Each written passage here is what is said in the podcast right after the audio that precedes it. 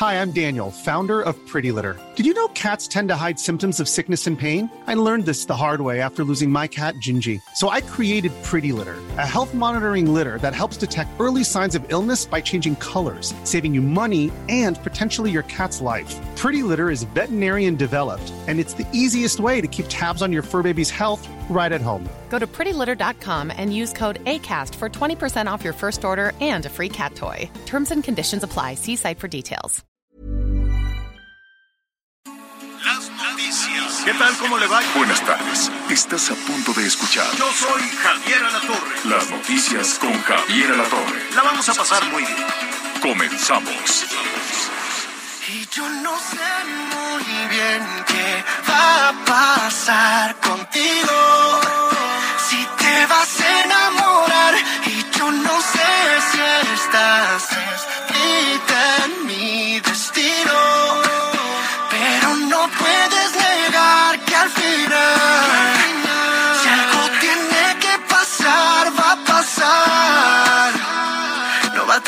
con la ley de gravedad.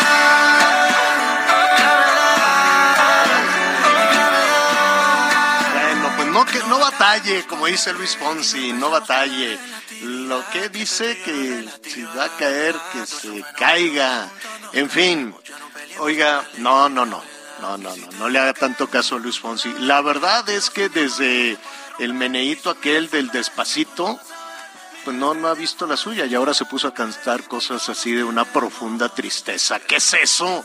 Mejor hay que ponerse bien y de buenas. ¿Cómo estás, Miguel Aquino? Hola Javier, ¿cómo estás? Me da mucho gusto saludarte. Muy buenas tardes. En unos minutos más, Anita, Anita Lomelí, que parece que se llevó un buen susto, anda ahí por la zona de Chiapas, que está bien. Con eso, con eso del temblor. Por lo pronto, bueno, pues con mucha información, Javier, mucha actividad en la Cámara de Diputados, en el Senado. Tenemos hoy mucho tema para nuestros amigos de mu- mucho interés, sobre todo con ese tema de la UIF qué va a pasar con la investigación de la llamada Casa Gris y continúa, bueno, pues evidentemente levantando la voz un grupo un grupo de periodistas. Así que tenemos mucha, mucha información. Mucha. Ah, también vamos a estar en la zona de Sonora, señor. Atención Claro. también el estado de Sonora. Ahí lamentablemente ayer un accidente provocó que tres personas murieran en una mina. Sí, qué cosa tan, qué cosa tan terrible. Tenemos muchísima información, además de la información en desarrollo.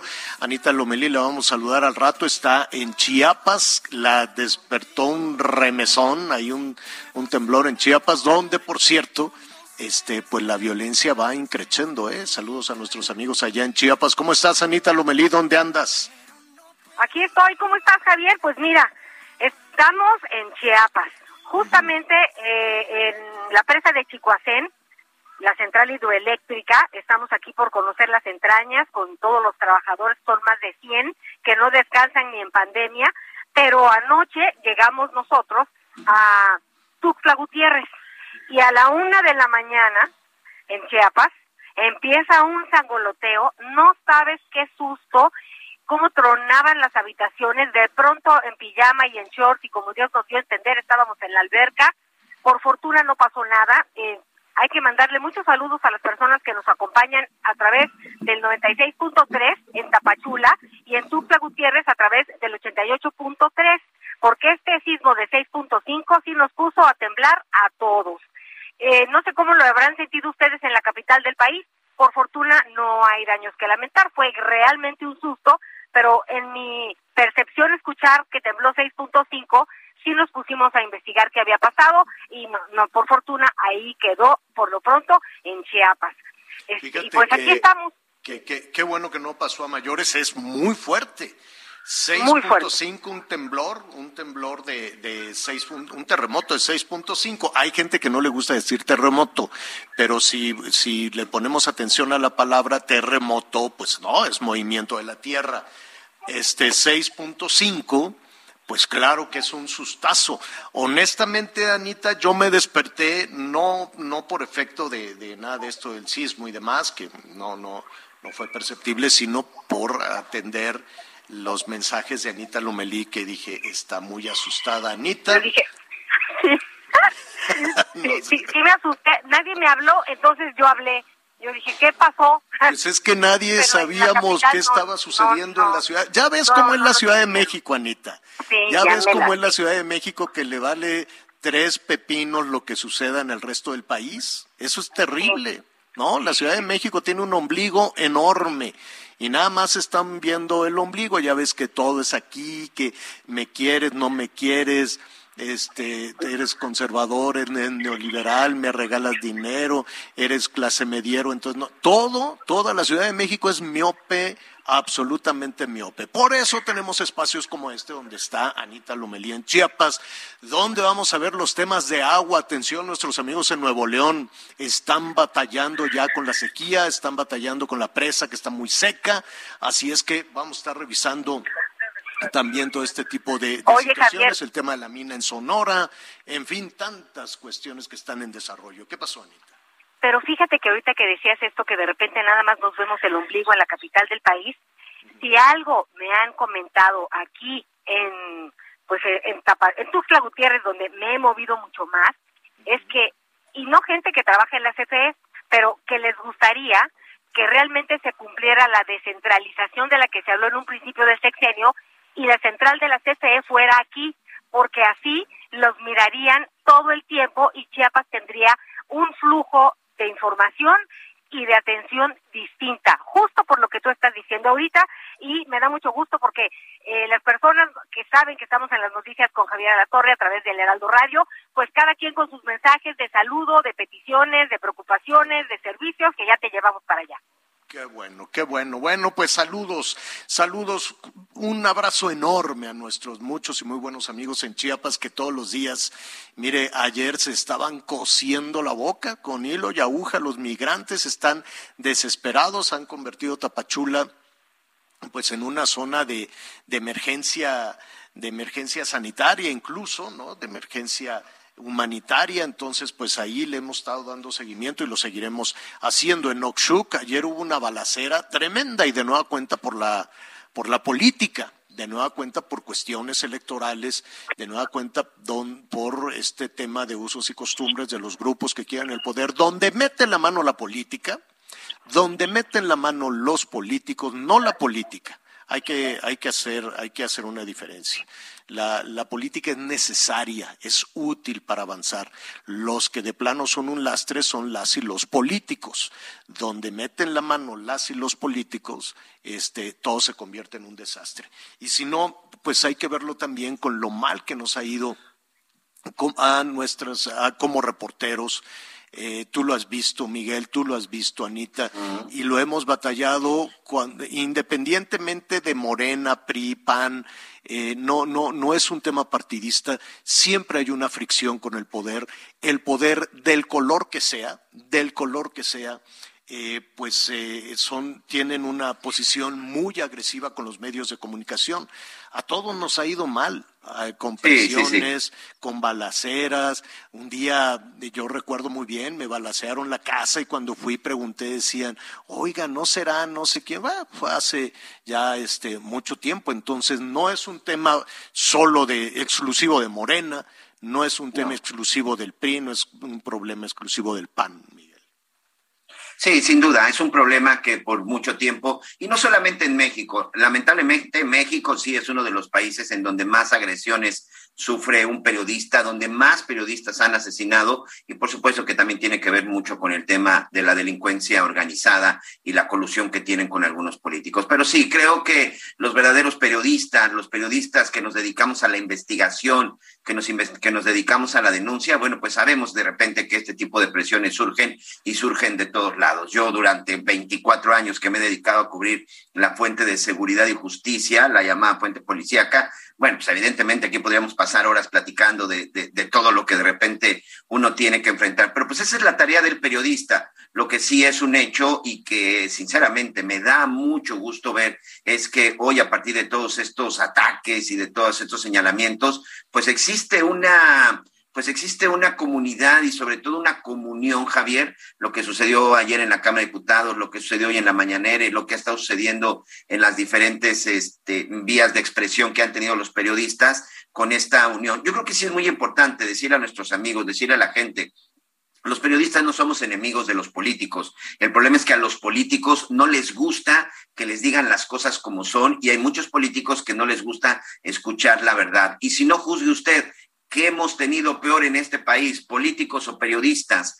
Hemos visto hoy pues una cantidad impresionante de políticos que terminan de gobernar y están en la cárcel y si no volteen a ver al PRI, que hoy la mayoría de sus grandes hombres, como decía en aquel entonces el los hombres del futuro, bueno, pues son muchos de los hombres del futuro están en la cárcel, los Duarte, los Borges eh, de Chihuahua. Es decir, creo que sí tenemos que ser muy claros. El problema entre los políticos y los periodistas es que hay quien sí enfrenta las cosas y dice la verdad, pero lo más importante, con hechos. Y si no, insisto, revisen las cárceles y vean qué más hay, si políticos o periodistas, Javier. Definitivamente. Y fíjate, nada más para compartir con nuestros amigos esta, esta situación en la que se batalla mucho, eh, y lo podemos llevar al año que usted quiera.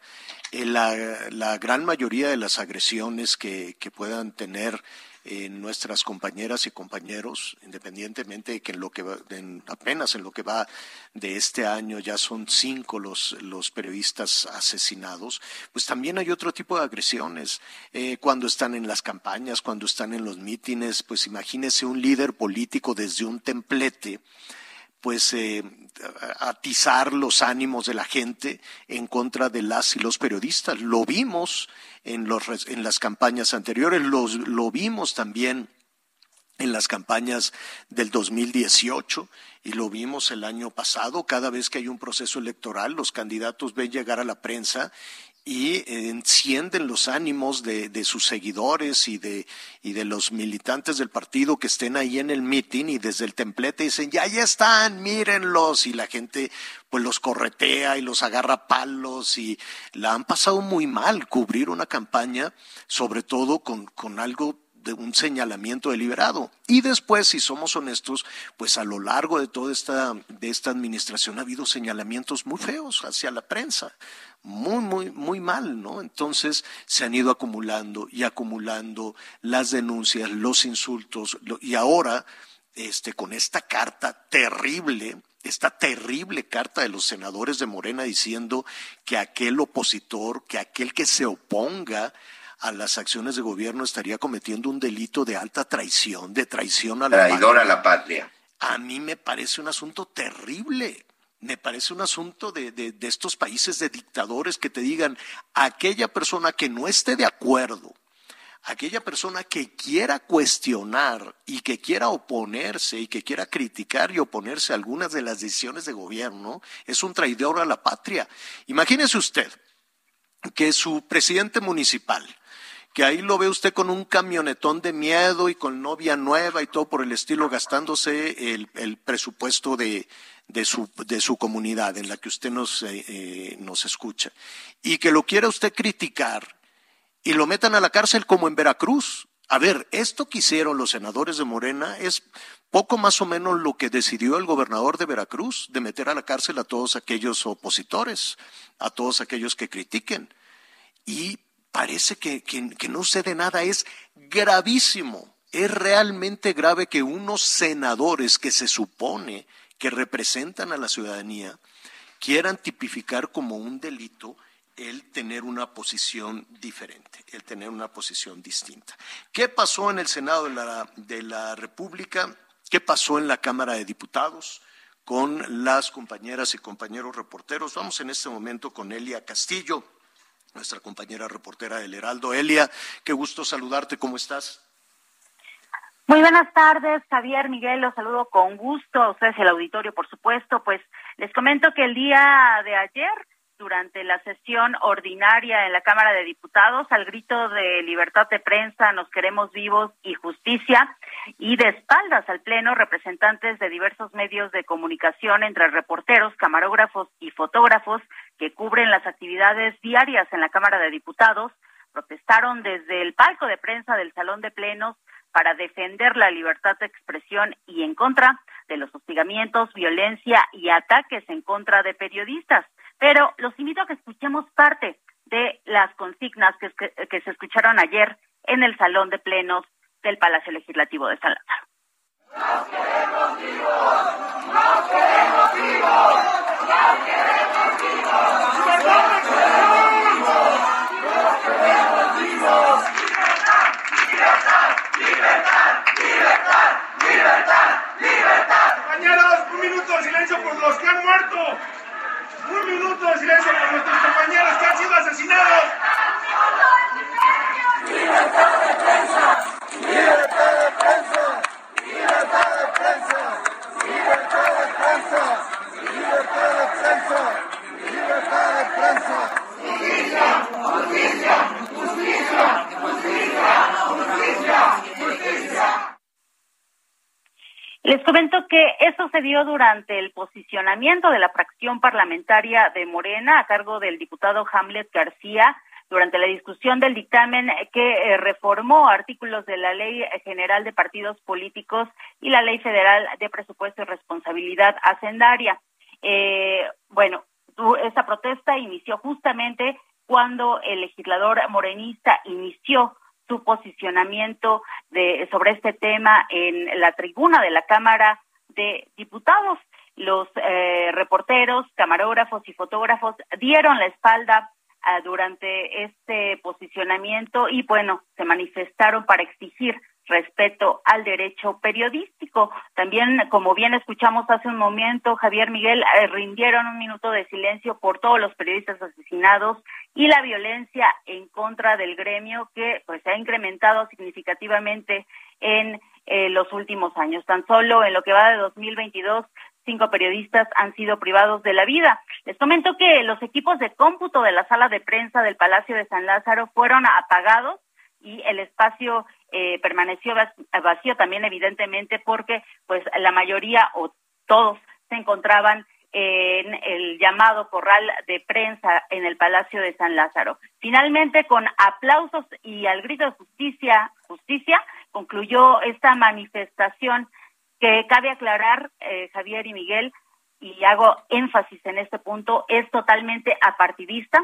Eh, esta protesta duró cerca de cinco minutos y, y participaron cerca de 35 representantes de diferentes medios de comunicación que, repito, son quienes cubrimos diariamente eh, las actividades en la Cámara de Diputados. No hay ningún interés ni ningún trasfondo político, como se ha comentado en algunos espacios o como se ha dicho eh, principalmente en redes sociales, señalando al gremio periodístico, al, a la fuente periodística en la Cámara de Diputados que hay detrás intereses políticos, fue una protesta absolutamente apartidista. ¿Y por qué? Durante el posicionamiento de Morena, bueno, pues porque desde el partido en el gobierno se han eh, hecho todos estos señalamientos desde eh, Palacio Nacional y desde otros frentes se ha eh, pues eh, denostado de alguna manera el trabajo que realizan los eh, los periodistas todos los días para informar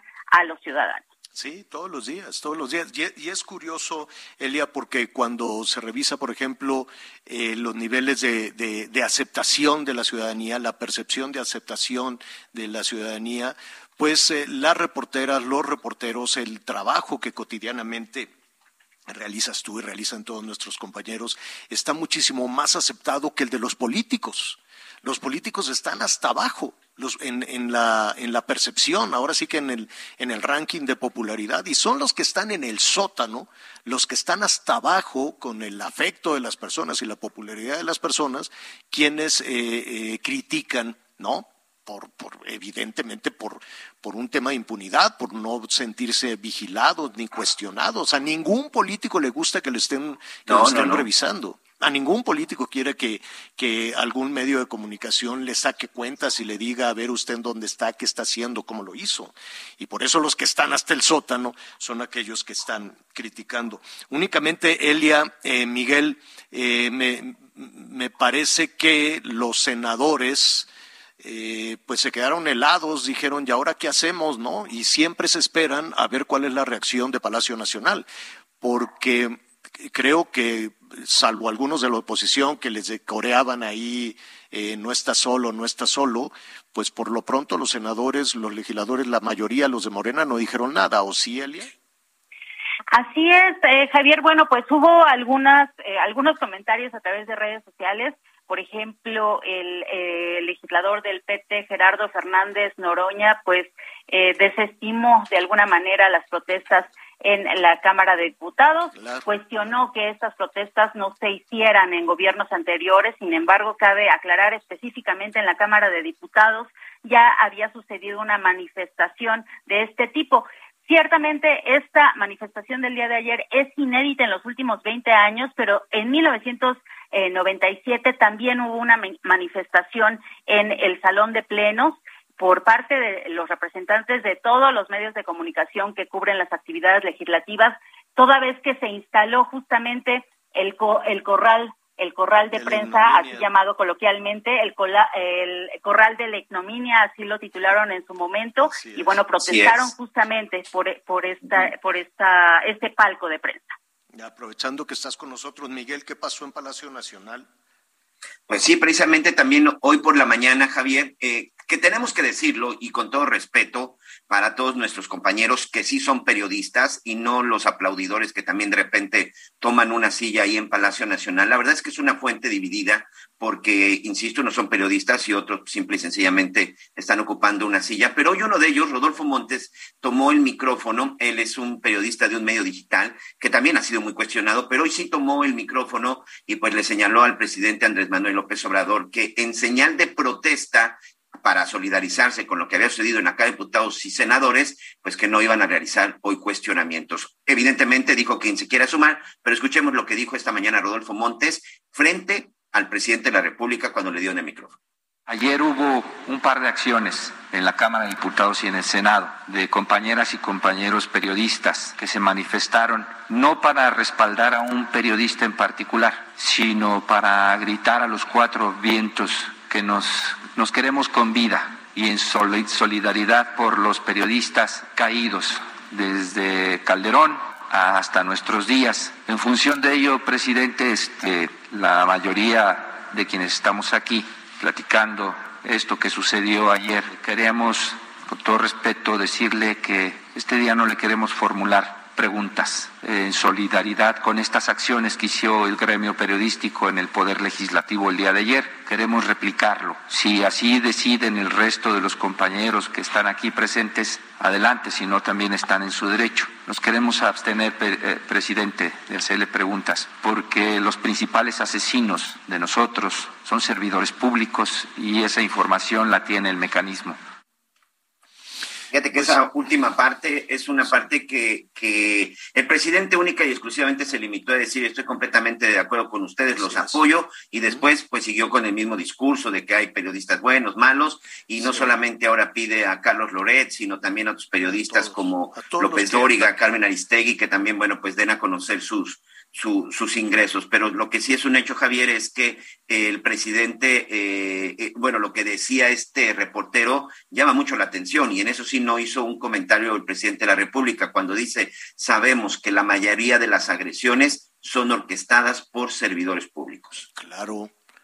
Claro, de, de, ahí viene. Siempre el, el, presidente municipal, el gobernador o algún funcionario de gobierno federal dicen, no, pues es que quién sabe en qué andaba, en qué malos pasos andaba y por eso lo mataron. Esa es siempre la, la salida que dan estos eh, distintos niveles de gobierno. Em, y, y bueno, esto sucedió en el Poder Legislativo, esto sucedió también en Palacio Nacional. Em, no, no cambió mucho el, el discurso. Sí, sí reconoció el presidente que hay periodistas honestos, pero volvió a hablar de mercenarios y criticó a todos aquellos que este, eh, utilizan su actividad para criticar al gobierno. Entonces, pues sigue siendo muy grave. Ya el Washington Post hizo también allá. Esto, créame que no se queda en la Ciudad de México, no se queda únicamente en, el país, se, está viendo con mucha preocupación, desde luego, desde, eh, desde el extranjero. De eso pues ya le estaremos hablando un poco más adelante porque ya tenemos que hacer una pausa. Elia, eh, muchísimas gracias, felicidades por tu trabajo. Eh, hay que cuidarse mucho y hay que seguir, hay que seguir adelante. Gracias, Elia. Muchas gracias a ti, Javier. Gracias. Gracias. Oye, Javier. Así está esta situación. Sí, Miguelón. Antes de irnos a pausa rápidamente, el Instituto Nacional Electoral acaba de emitir un comunicado en donde le está ordenando y le está pidiendo a la jefa de gobierno y a los 18 gobernadores de Morena que sacaron por ahí un desplegado en apoyo al presidente que lo bajen y que lo retiren porque con esto se está violando pues de manera abierta la veda electoral. Bueno, la verdad es que nadie ha respetado a los políticos de la veda? la veda electoral, pero bueno, por lo pronto el INE están convocando a que bajen ese comunicado de apoyo al presidente después de todo lo que sucedió el viernes pasado en torno, insistimos, al periodista Carlos Loret de Mola. ¿Tú crees que lo van a bajar? No van a bajar no nada. van a bajar nada, señor. Pues claro que no. Vamos a hacer una pausa y volvemos. Y yo no sé muy bien qué va a pasar contigo. Si te vas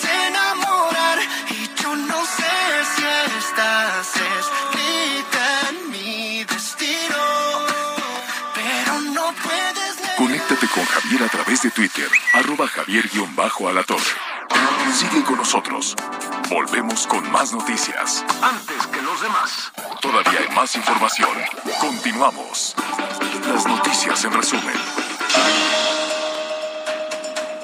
La Secretaría de Comunicaciones y Transportes informó que el ajuste en las tarifas de peaje en las carreteras de todo el país quedó suspendido hasta nuevo aviso. Este martes fue ejecutado el excomandante de la Policía Investigadora César Alejandro Ortiz en Tulancingo, Hidalgo. La Fiscalía General del Estado inició un operativo para dar con los responsables. El exgobernador de Quintana Roo, Roberto Borge Angulo, obtuvo un amparo que deja sin efecto la prisión preventiva justificada en su contra como presunto responsable de los delitos de desempeño irregular de la función pública y aprovechamiento ilícito en el poder. Hace unas horas renunció el fiscal general de justicia del Estado de México, Alejandro Gómez Sánchez. Después de ocho años en el cargo, hoy presentó su renuncia. Esta culminaría en diciembre del 2023.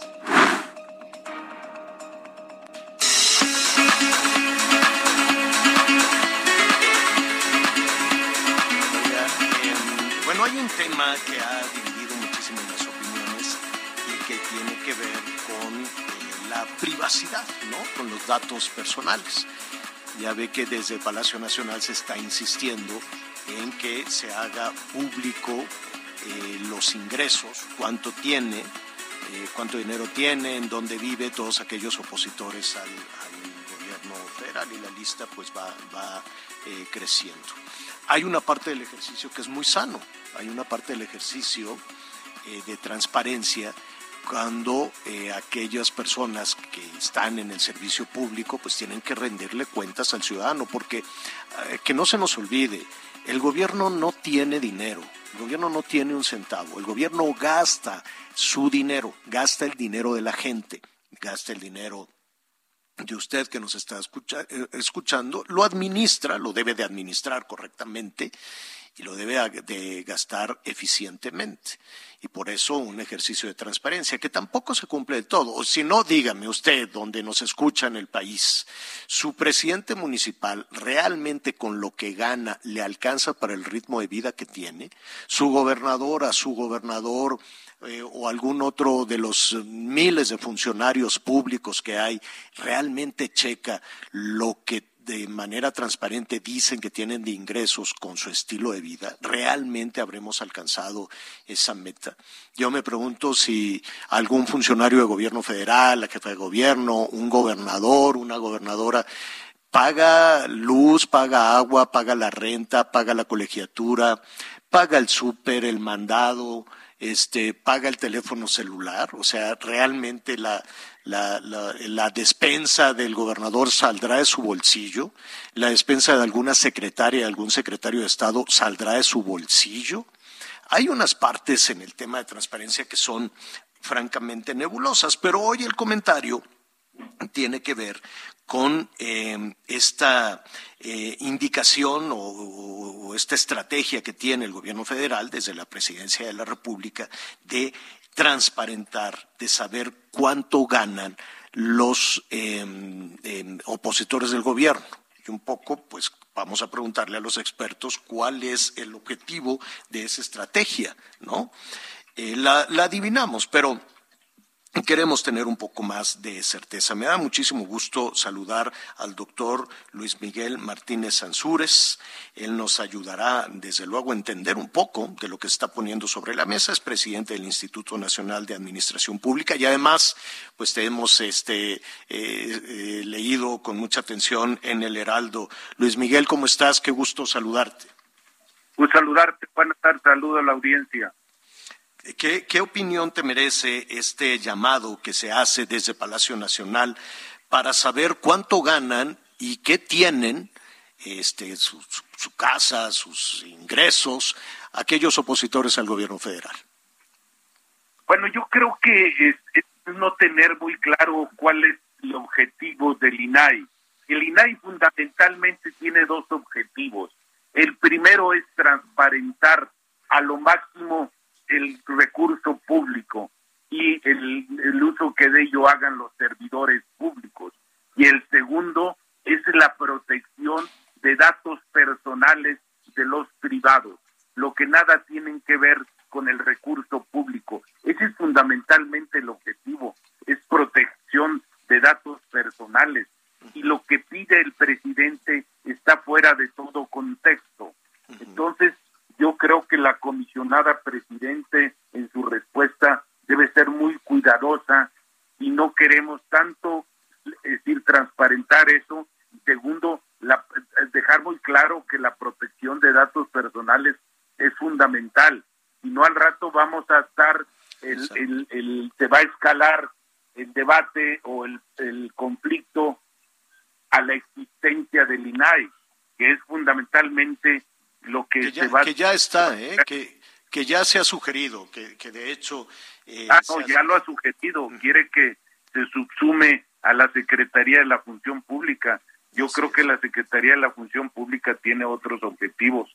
el, el, el, INAI no está en esos objetivos. Yo creo que no puede el presidente pedir ningún dato personal de nadie que no sea servidor público. Yo creo que se puede confundir la figura pública con el servidor público. Las personas eh, públicamente expuestas no pueden ser investigadas y no son servidores públicos, salvo en los casos en que se sospeche de la figura de lavado de dinero. Ahora, hay, una, hay una parte que, que, que, en medio de todo, de todo este berenjenal, que en medio de toda esta tormenta, es saber eh, ¿Para qué? Suena, suena un poco, o sea, la medida va en medio de un torbellino de, de enojos y de, y de, y que los ánimos van cada vez más, más encendidos. Y en medio de todo eso perdemos de vista el, el por qué. Independientemente de la decisión del INAI y lo que tú nos eh, eh, correctamente nos señalas de la diferencia entre un servidor público y un personaje que, que de como un periodista que hace público su trabajo, son dos cuestiones completamente distintas. Pero el objetivo, ¿por qué, por qué en Palacio Nacional quieren decir cuánto gana un opositor? ¿Cuál sería el efecto de eso? Desacreditar.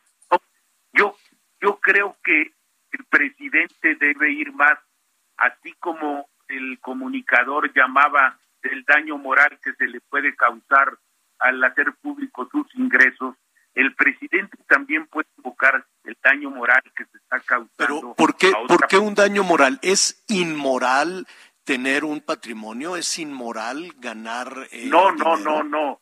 Es decir, Lorente estaba diciendo el daño moral que lo esquivan sus ingresos porque lo exponen pues, a secuestros, a chantaje.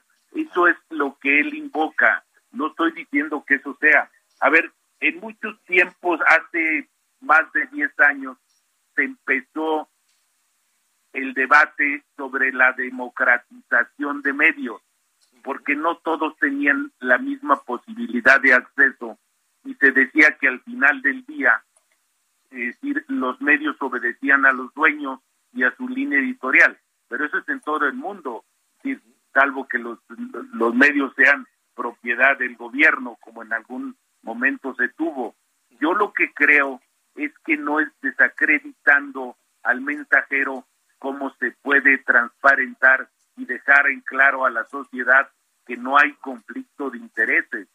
Es decir, vas más a la desacreditación del otro y a la comprobación de tu inocencia. Ese es el gran la, la, parte, la parte este, complicada y a, ver si, si, lo puedo eh, plantear un poco mejor, Luis Miguel. Estamos platicando con el doctor Luis Miguel Martínez Ansúrez, presidente del Instituto Nacional de Administración Pública.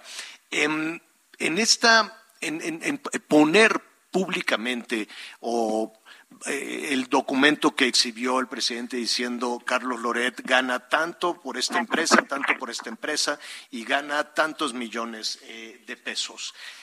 ¿Cuál ¿cuál era la, reacción que se estaría esperando de eso? Es decir, el, señalar, miren esa persona que gana más que el presidente, ¿eso sería reprobable para la ciudadanía?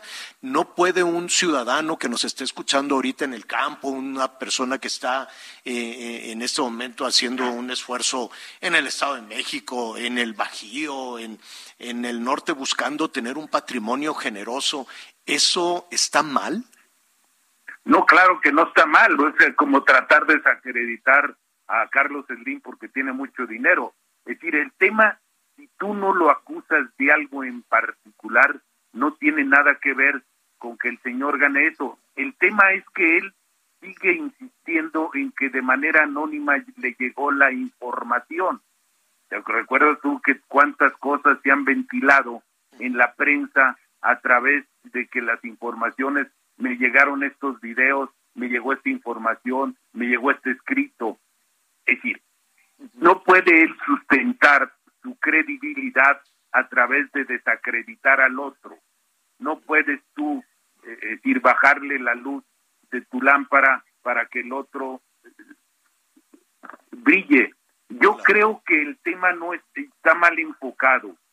Yo, es decir, a ver, él si no sustenta su dicho como lo hizo latinos y mexicanos contra la corrupción a través de cuentas y geolocalizaciones y cosas así. No digo que está totalmente comprobado su dicho. Lo que digo es que sembraron la duda en cuanto a que ahí el delito, porque tampoco el hijo de López Obrador es servidor público, es hacer uso del conflicto de intereses un poco por lo que están, están sustentándolo, pero no está acreditado absolutamente. Yo lo que creo es que si tienes los documentos necesarios, dedícate a comprobar tu inocencia y no desacreditar al, al otro, ¿no? Yo creo fundamentalmente que todo servidor público, aunque esté en el escrutinio la transparencia, siempre existe una vida pública, una vida privada pero también existe una vida íntima y hay niveles en los que hay que respetar. Los mismos que reclamas son los mismos que debes tú guardar cierta discrecionalidad. Pero la información y el derecho y la libertad de expresión son intocables en una democracia. En una democracia, es decir, la rendición del escrutinio público está en la rendición de cuentas, en la transparencia, siempre con Claro que los actores no, no piensan lo mismo. Las democracias modernas no pueden existir sin transparencia y rendición de cuentas. Porque no nomás es ir a votar ese día, debe complementarse en lo participativo, en lo deliberativo, en las expansivos y en la crítica, ¿no? Yo creo pues que eso es una democracia moderna. Doctor, te agradezco muchísimo tu, tu, comentario. ¿Y qué te parece si en la, en, en la siguiente, si, si, si, nos permite seguir platicando contigo, hablemos de esta posición que tuvieron algunos legisladores, algunos legisladores de Morena? En síntesis, lo voy a decir porque se nos agota aquí el tiempo, ya lo retomaremos cuando tú nos indiques esta situación de que algún opositor se ha declarado eh, un un, criminal, ¿no? Un traición, eh, traición a la, patria. Ya llegamos al... nivel del fanatismo, ¿no? Y esos fanatismos me recuerdan mucho episodios de la historia mundial muy trágicos, ¿no? Sí. El fanatismo no es bueno ni para el fútbol. No, es peligroso el terreno donde... Muy peligroso. Es la persona que no piensa, que reacciona. Así es. Doctor, muchísimas gracias. Como siempre, a tus órdenes y más para nuestra casa editorial. Gracias, gracias, qué amable. Bueno, pues eh, nos ayudan precisamente nuestros analistas a, a darle una dimensión a lo que está a lo que está sucediendo. Mire, con todo con toda esta situación em, más eh, este es un posicionamiento de los legisladores que, que sí realmente llamó muchísimo muchísimo la atención. Yo no sé si todos aquellos que que pues tuvieron que firmar no reflexionaron. Yo no sé si si pensarán en el riesgo que pueda significar el, el, el criminalizar a la, a la oposición y a eso súmele una, una disposición en la Cámara de Diputados que aprobó modificar este, una ley para permitir a la unidad de inteligencia financiera actuar sin una orden del juez, actuar para congelar el dinero, para congelar las propiedades, las cuentas bancarias pues mire, de quien ellos consideren, y en este caso, si estamos hablando de opositores, pues más riesgo todavía. Me da muchísimo gusto saludar a Francisco Rivas, director general de Observatorio Nacional Ciudadano, con este tema tan espinoso. ¿Cómo estás, Francisco? Qué gusto saludarte. Javier, como siempre, es un gusto platicar contigo y con tu auditorio. Buenas tardes. Buenas tardes. ¿Qué opinas de esta decisión? Coloquialmente le dicen la ley Nieto. Pues mira, eh, como sabes, la, inteligencia una de las instituciones más sólidas en términos de capacitación de su personal, de tecnología y de capacidades en términos de investigar recursos de procedencia ilícita, recursos en general, pero evidentemente identificar aquellos que son de procedencia ilícita. La UIF es un gran resultado de los mexicanos que le costó mucho trabajo construir a los gobiernos, en donde tuvimos una gran participación de recursos por parte de la iniciativa Mérida, entonces también hay que recordar que parte de estos recursos provienen de iniciativa Mérida y que sirvieron precisamente para tener un combate a los eh, activos de los eh, de los grupos criminales que sin necesidad eh, solo de combatir la parte como reactiva de tener una eh, una respuesta ante la violencia solo a través de las armas. Dicho esto, la unidad de inteligencia financiera lamentablemente no ha dado los resultados que todos los mexicanos nos hemos esperado por varios motivos, entre ellos principalmente porque la UIF se detiene hasta donde genera las condiciones de la investigación. El grave problema es que lo que debe seguir pues es una judicialización de las carpetas de investigación. Y perdón si hago este antecedente, pero es precisamente para entender por qué y cómo debe actuar la unidad de inteligencia financiera. Nosotros, recordarás, el 30 de noviembre presentamos en este mismo espacio el eh, documento de análisis que hicimos sobre los primeros tres años de este gobierno. Y una de las cosas que encontramos es que no hay antecedentes en otros gobiernos del número de eh, cuentas eh, bloqueadas, de personas con cuentas bloqueadas. Lamentablemente de estas prácticamente el 100% fueron regresadas porque no hubo capacidad de judicializar los eh, las carpetas de investigación, o sea, las investigaciones avanzadas por la UIF. En ese sentido, pues la primera pregunta respecto a esta modificación es, eh, seguimos apostándole a un ejercicio de fuerza por parte de la Unidad de Inteligencia Financiera, más allá de que sea correcto o equivocado, sin antes preocuparnos de que la unidad funcione porque funcionan las instituciones que deben acompañar estas investigaciones o por lo contrario, pues es un ejercicio de nuevo se vuelve pecata minuta porque finalmente no tenemos ni siquiera cómo hacer cumplir una ley. Pero además eh, es en un, en un eh, supuesto, Francisco, de, de, es decir, del, del origen de esta herramienta con utilidad. Pero aquí la sospecha es que se pueda utilizar electoral y políticamente. Exactamente, eso es, o sea, por eso digo, lo primero es para qué sirve. Lo segundo es si es correcto, porque eh, pues primero vamos a pensar, vamos eh, por un momento a, sustraernos del hecho de que pueda ser utilizada contra un adversario político que sabemos que es lo que está de moda en este gobierno. Pero más allá de eso, imagínate que tú eres una, un sujeto expuesto, es decir, eres un sujeto al cual le pueden bloquear las cuentas porque hay de alguna manera hiciste depósitos que no son justificados según eh, pues lo que tú declaras que es tu capital, que exceden los montos que aprenden las alarmas en la unidad de inteligencia financiera por el motivo que quieras. Vamos hasta pensar que porque recibiste porque vendiste una casa y recibiste un pago y, todavía no se ha oficializado la compra-venta. Te bloquea la cuenta, esta reforma lo que quita es que previamente la información tenía que llegar por escrito de parte de la unidad de inteligencia financiera y de la institución bancaria en donde tú tuvieras las cuentas, la cuenta o las cuentas sujetas a bloqueo. Entonces, imagínate que ahorita le dejan el paquete a un banco, entonces le estás girando una responsabilidad del Estado a un privado y le estás quitando incluso la obligación de que esta información sea por escrito. Entonces, dentro de las 550 llamadas que recibes al día, te hablan el banco y te dice, te estamos bloqueando la cuenta. Primero, yo quisiera saber cómo discrimina un ciudadano promedio de una extorsión a una comunicación formal con el impacto que puede tener esto. Y segundo, ¿de verdad solo con el aviso telefónico va a ser suficiente? ¿Y quién es la persona? O sea, porque también ahí no está establecido todavía. O sea, si yo comunico al, al hogar de la persona, ¿es suficiente para decir que hice la comunicación? Y si hay un error de comunicación, ¿le toca entonces al banco responder por ese error o le va a tocar a la unidad de inteligencia financiera o a quién? O pues dicho coloquialmente y en, y en bonito español, o pues que cada quien se rasque con sus uñas.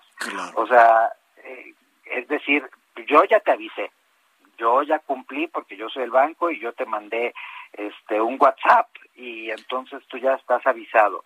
Este, pero, lo, más lo más grave en todo eso, Francisco, que es es complejo, no apenas estamos eh, revisando la, la decisión que tomaron los legisladores. La otra parte compleja es ver qué hace una, una persona. ¿Cuántos casos hemos eh, hemos eh, visto y no nada más de México, incluso en Estados Unidos con ciudadanos mexicanos que al tiempo se corrigen, que al tiempo dicen ah era un homónimo, ah no era usted, ah es que fue un testigo protegido, ah lo que tú quieras y mandes.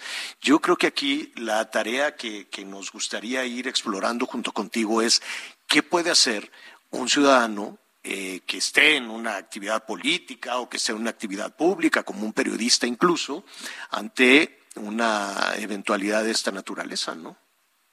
Efectivamente. ¿Con qué te puedes proteger?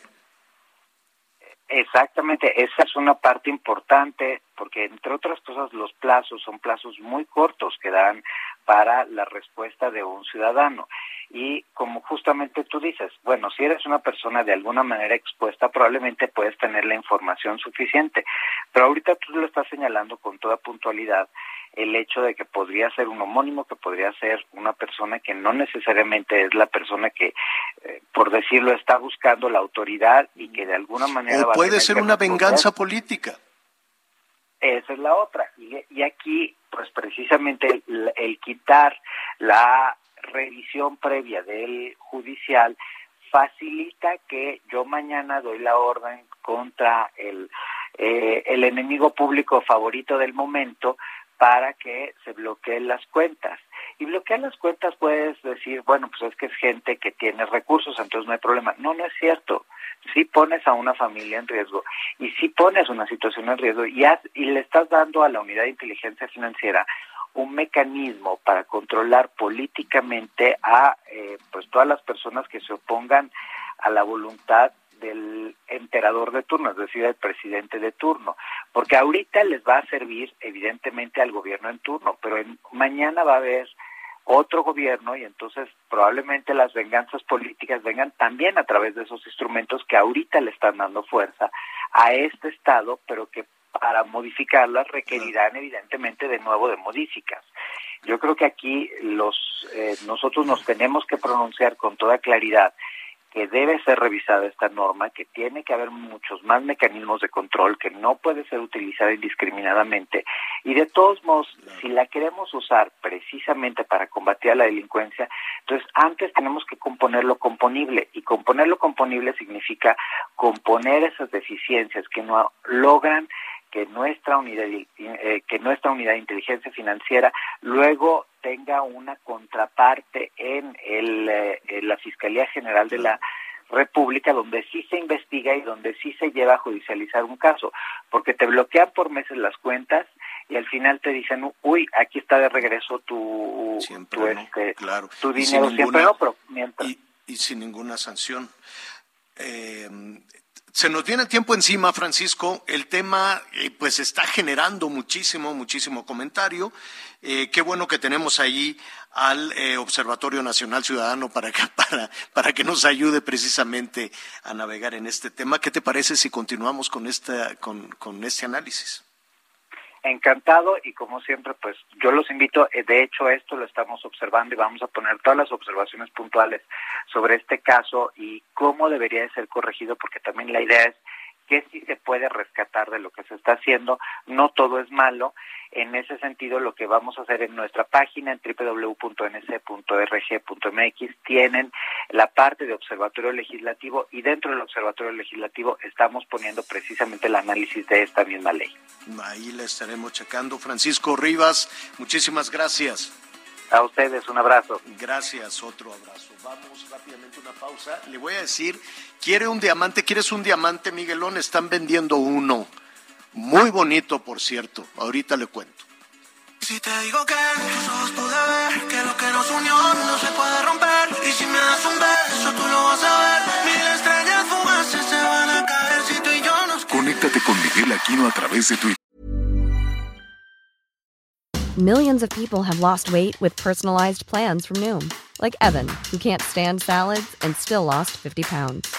Salads, generally, for most people, are the easy button, right? For me, that wasn't an option. I never really was a salad guy. That's just not who I am. But Noom worked for me. Get your personalized plan today at Noom.com. Real Noom user compensated to provide their story. In four weeks, the typical Noom user can expect to lose one to two pounds per week. Individual results may vary. Arroba Miguel Aquino. Toda la información antes que los demás. Ya volvemos.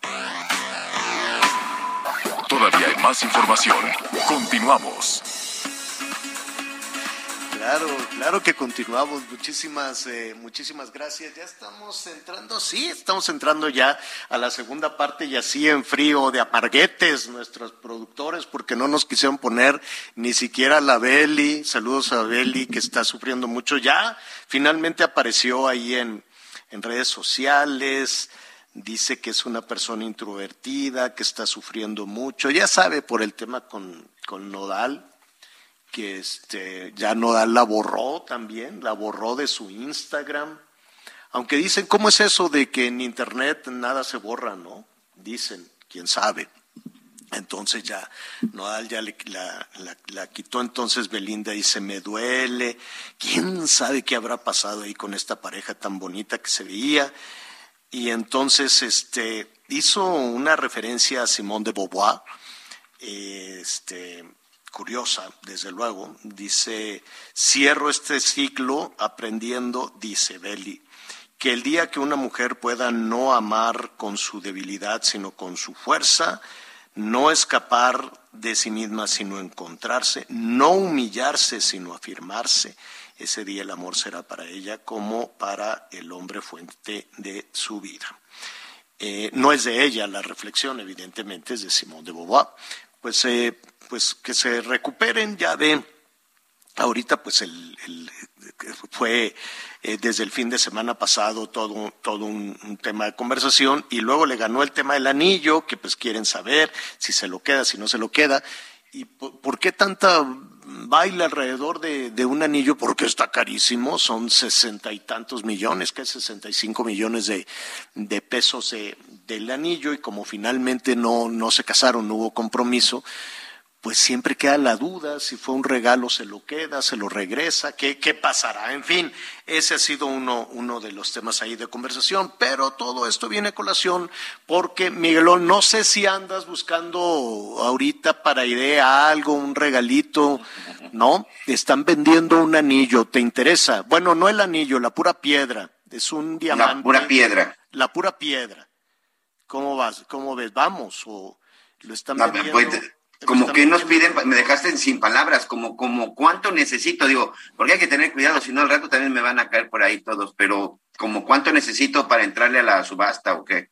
Necesitas, ahorita te digo, si lo quieres ya comprar en una de esas y ya te lo ganaron, 975 millones de pesos. 975 millones de pesos, yo creo que ni a Nodal le alcanzaba la verdad está carísimo, pero ya es, es una piedra que parece francamente de otro mundo, es una cosa impresionante, es una piedra azul de una pureza impresionante es un diamante azul. Luego le, voy a investigar la historia, porque luego todas esas piedras tienen unas historias terribles. Pueden tener historias de sangre, pueden tener historias de traiciones, pueden tener, no, de pronto las, las piedras que a través del tiempo, eh, que si no, no es, este no es el caso, pero pues en muchos, eh, en muchas ocasiones, este, pues los diamantes surgen con historias negras de traficantes, de abusos, de, de en, en, África también, ¿no? Se han hecho películas alrededor de todo esto, o han adornado a tiranos, han adornado este, a monarquías, en fin, ¿no? Muchas veces alrededor de las piedras hay unas historias este, muy, muy fuertes. Pero por esa, por esta que están subastando en este momento, y creo que ya te lo ganaron, Miguel, por no apurarte, pidieron el equivalente a 975 millones de pesos. Qué barbaridad. yo, yo, no sé. yo ya perdí la dimensión. Yo nada más tengo que estar sacando cuentas cada, cada mes de que, que si la luz, el agua, el predial, el quién sabe qué, este, ¿cómo le harán? ¿Cómo le harán? ¿Cómo le harán los políticos? Yo no, no pagarán la despensa, pagarán el súper los secretarios de Estado. ¿No? La jefa de gobierno irá así al mandado, oiga, que ya se acabó el, jabón, o, ellos no pagarán nada de eso. No, yo quiero suponer, no tienen tarjeta, no tienen cuenta. ¿Cómo le harán para andar pagando sus, cuentas? A propósito de pagar cuentas, este, hoy vamos, a partir de hoy vamos a estar revisando, Miguel, el tema de agua, de sequía en diferentes partes del país. Ya estamos batallando con esa situación, las presas, las presas comienzan a, a estar secas. Yo sé que los frentes fríos han, eh, han llegado con la bendición de la lluvia a diferentes partes del país, en, en el sur sureste, ¿no?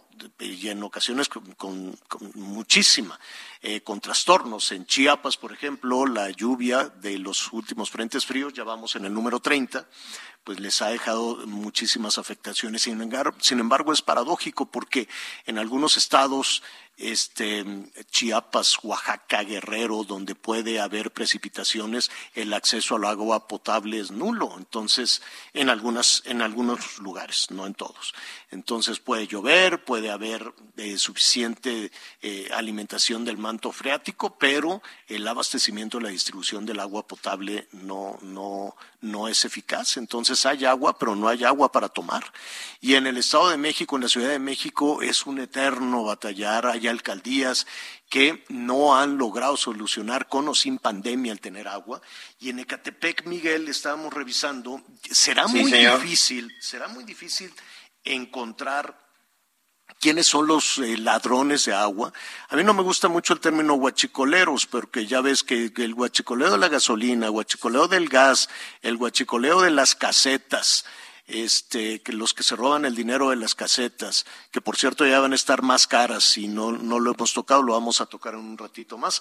la este, Secretaría de Comunicación y Transportes informó que sí, que a partir de hoy se iban a incrementar, pero que no, que se suspende el incremento hasta nuevo aviso, señor. Sí, pues ya vieron, ya les han de haber dicho en qué cabeza cabe. Estás viendo el berenjenal que, que hay, la discusión, la caída en la popularidad y todavía le suben al precio de las casetas. Eh, regresando al tema del agua, se están robando el agua. Yo sé que muchos presidentas y presidentes municipales en diferentes partes del país hacen negocio con las pipas, ¿no? Las pipas son el negocio preferido de muchos presidentes municipales porque no les cuesta nada, no les cuesta nada el, el, agua y van y la venden carísima. En el caso de Catepec, eh, ahí están denunciando a grupos criminales que se roban aproximadamente 100 camiones, 100 pipas, 100 pipas, Miguel, diarios de agua diarios. Entonces es más o menos un millón de litros. Ahora, no debe de ser tan difícil. Digo, imagínate esconder 100 pipas. Imagínate ir a robarte un millón de litros. ¿En serio nadie los ve? ¿En serio nadie puede detectar el equivalente a 100 pipas de 10 mil litros cada una todos los días? Imagínate el negocio la cantidad de dinero que eso puede significar y de corrupción también que eso pueda significar. Aquí el gobierno de Catepec ha dicho que e, ellos son quienes lo están denunciando y ellos son, si no me equivoco, Miguel, quienes quieren actuar. Así es, son evidentemente ellos los que dicen que tienen que enfrentar a esta a, esta, a estos grupos, pero como tú dices, Javier, es, muy difícil, es muy difícil no darse cuenta, porque a ver, ¿de dónde se obtiene el agua? El agua no va ni la sacan de los ríos, el agua no va ni la sacan de las presas, porque evidentemente se dice que ahí hay una zona protegida, y si llegara a ser el caso, es porque alguien les abre la puerta. Normalmente existen en tanto, sobre todo en la zona oriente del Valle de México, una zona que conocemos muy bien, existen las famosas tomas de agua, que son estos enormes tubos en donde llegan las pipas, se conectan y ahí, bueno, empiezan, empiezan a abastecerse. En la zona de Iztapalapa también hay mucho de ese tipo de pipas, en la zona de Tláhuac, de Xochimilco, ese tipo de, de, lugares para abastecer. En Valle de Chalco también es una forma en la que se aplica. Es decir, y además de repente, Javier, cuando se da estos tiempos de sequía, pues las pipas llegan y se forman y están formadas ante la vista de todos dice un dicho que yo creo que no hay este pues peor ciego que el que no quiere ver, más bien el problema lo tienen ahí enfrente y una de dos, o están involucrados o simple y sencillamente no quieren ver un problema y enfrentarlo. Bueno, vamos a buscar al presidente municipal ahí de, de Catepec, que, siempre nos contesta para ver qué significa abrir una carpeta de investigación, ¿no? Porque cada vez que un nivel de autoridad te dice, se abrió una carpeta de investigación, es como cuando los legisladores abren una, una comisión, ¿no? Está, eh, se, se, se, convierte en una dimensión desconocida donde nada, nada sucede. El hecho es que hay un robo de agua eh, brutal, 100 pipas, debe ser un asunto millonario para quien esté realmente haciendo ese negocio ilícito y está cobrando con la necesidad de la gente. Qué cosa tan, tan terrible. En Nuevo León le están pasando también muy mal con el asunto del agua. Hay, eh, los, eh, eh, los, hay una carencia enorme en algunas regiones de Nuevo León el nivel de las presas, o por lo menos el nivel de la presa de la boca, pues está francamente bajo. ¿Cómo le van a hacer? ¿Qué están haciendo? Por cierto, saludamos a nuestros amigos allá en Monterrey a través del Heraldo Radio 99.7 de la FM. ¿Qué está pasando con el agua y la presa La Boca? Yo le quiero agradecer eh, en, este, en ese momento al alcalde de Santiago, David de la Peña, la comunicación esta tarde. David, ¿cómo estás? Qué gusto saludarte. Muy buenas tardes. Muy bien, Javier. Buenas tardes. Saludos a ti y a todo tu auditorio. Entiendo que están batallando con la falta de agua. Sí, así es, Javier. Estamos viviendo en estos momentos una crisis de escasez de agua eh, en nuestra presa de la Boca. Es una situación lamentable. Por supuesto, una preocupación por el tema de salud, una preocupación por el tema económico. Eh, al día de hoy ya se encuentra en un 20, 21% de, de, de su nivel eh, y es una situación pues de emergencia. Estamos buscando pues por supuesto que la Conagua nos apoye, que la Conagua nos ayude eh, para poder salir adelante de esta situación. ¿Qué puede, ¿qué puede hacer la, la Conagua, David? Mira Javier, no, no, nosotros hemos estado pidiéndole a la Conagua que nos ayude a hacer un estudio sobre los niveles eh, de la presa, sobre el nivel de asolve que tiene la presa para poder retirarlo y que en las primeras lluvias que estamos esperanzados que sea pronto pueda eh, tener mayor captación de agua y que obviamente el tema de la crisis del agua pues pues no sea un problema para para nuestro municipio y para nuestro estado por supuesto. Y mientras tanto ¿qué, qué están haciendo con un nivel de 21% de de la presa de la Boca tienen otras fuentes de abastecimiento de agua para para tu municipio, para Santiago y, para el Estado? Sí, el municipio de Santiago tiene también la fuente de abastecimiento de las galerías de San Francisco, que, que, es el socavón que está en nuestra parte de la sierra. Sin embargo, eh, esta presa eh, da un 15% al área metropolitana de Monterrey de abastecimiento de agua. Lo que hacemos como municipio al momento eh, únicamente es un operativo de limpieza para poder mantener nuestro embalse eh, pues bien. ¿Por qué? Porque pues hemos sacado alrededor de 100 toneladas de basura eh, que han estado contaminando nuestro embalse durante muchos años. Hemos sacado un montón de tinas, de botes, de troncos, de llantas, que el día de hoy llevamos 100 toneladas de basura recolectadas únicamente de la orilla que van quedando al expuesto conforme van bajando los niveles del agua. Es, eh, todavía faltará un tiempo para una temporada de lluvias generosa. Podemos tener por los frentes fríos, ¿no? Por el frente frío, pues algo, algo de lluvia que no, que, que en realidad eh, pues no supera el nivel de evaporación y el consumo que puedan tener las presas en, en nuestro país.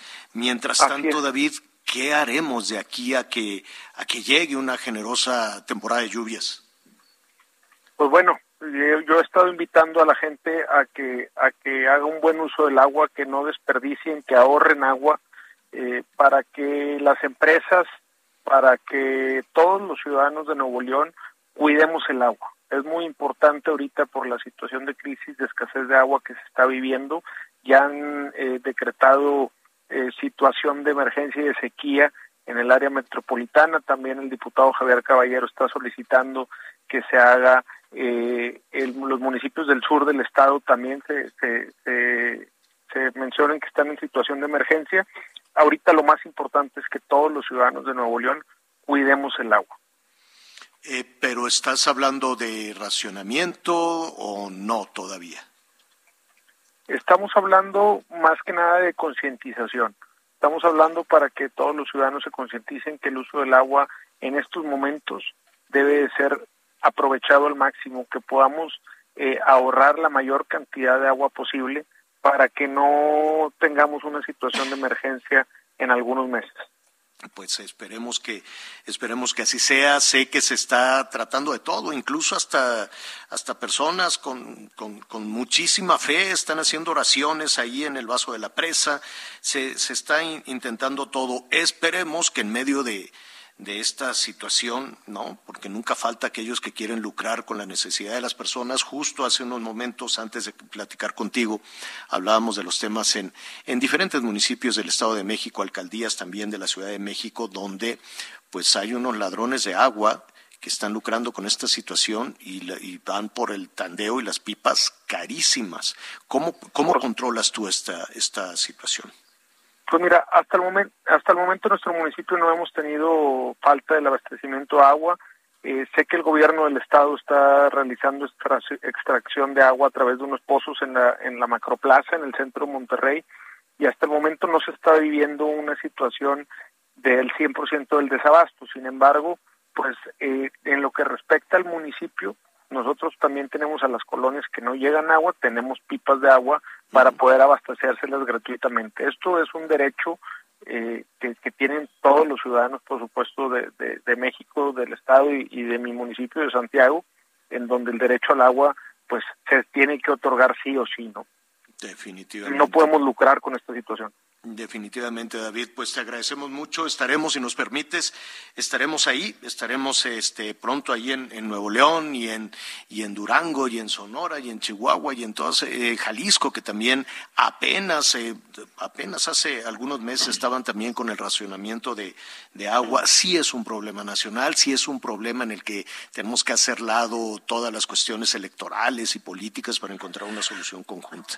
Así es que si nos permites, estaremos ahí Claro que sí, Javier, sí es un tema que no se debe politizar, es un tema que se debe atender, es un tema prioritario y pues nuevamente invitamos a, toda la población a que a que cuide el agua, a que no desperdicien este vital líquido, ya que no podemos vernos en un futuro eh, un futuro inmediato con una situación de, de desabasto. Gracias, David, y un abrazo por tu conducto a todos nuestros amigos allá en Santiago. Por supuesto, gracias Javier, a tus órdenes y saludos a todo el auditorio. Gracias, hasta pronto. Este, Miguel, renunció el fiscal del Edomex, el fiscal del Estado de México. Ahí está, sí, es que fíjate que desde ayer ya estaba el rumor de que iba a presentar su renuncia al cargo el fiscal del Estado de México, que pues por lo menos desde hace ocho años estaba en el cargo, él llegó desde la época de Enrique Peña Nieto. Recordemos que en estos casos los fiscales, bueno, pues son elegidos, o mejor dicho, son confirmados por las autoridades legislativas. El hecho es que el fiscal del Estado de México hace unos minutos en conferencia de prensa estaba anunciando pues que estaba renunciando al cargo, Alejandro Gómez Sánchez.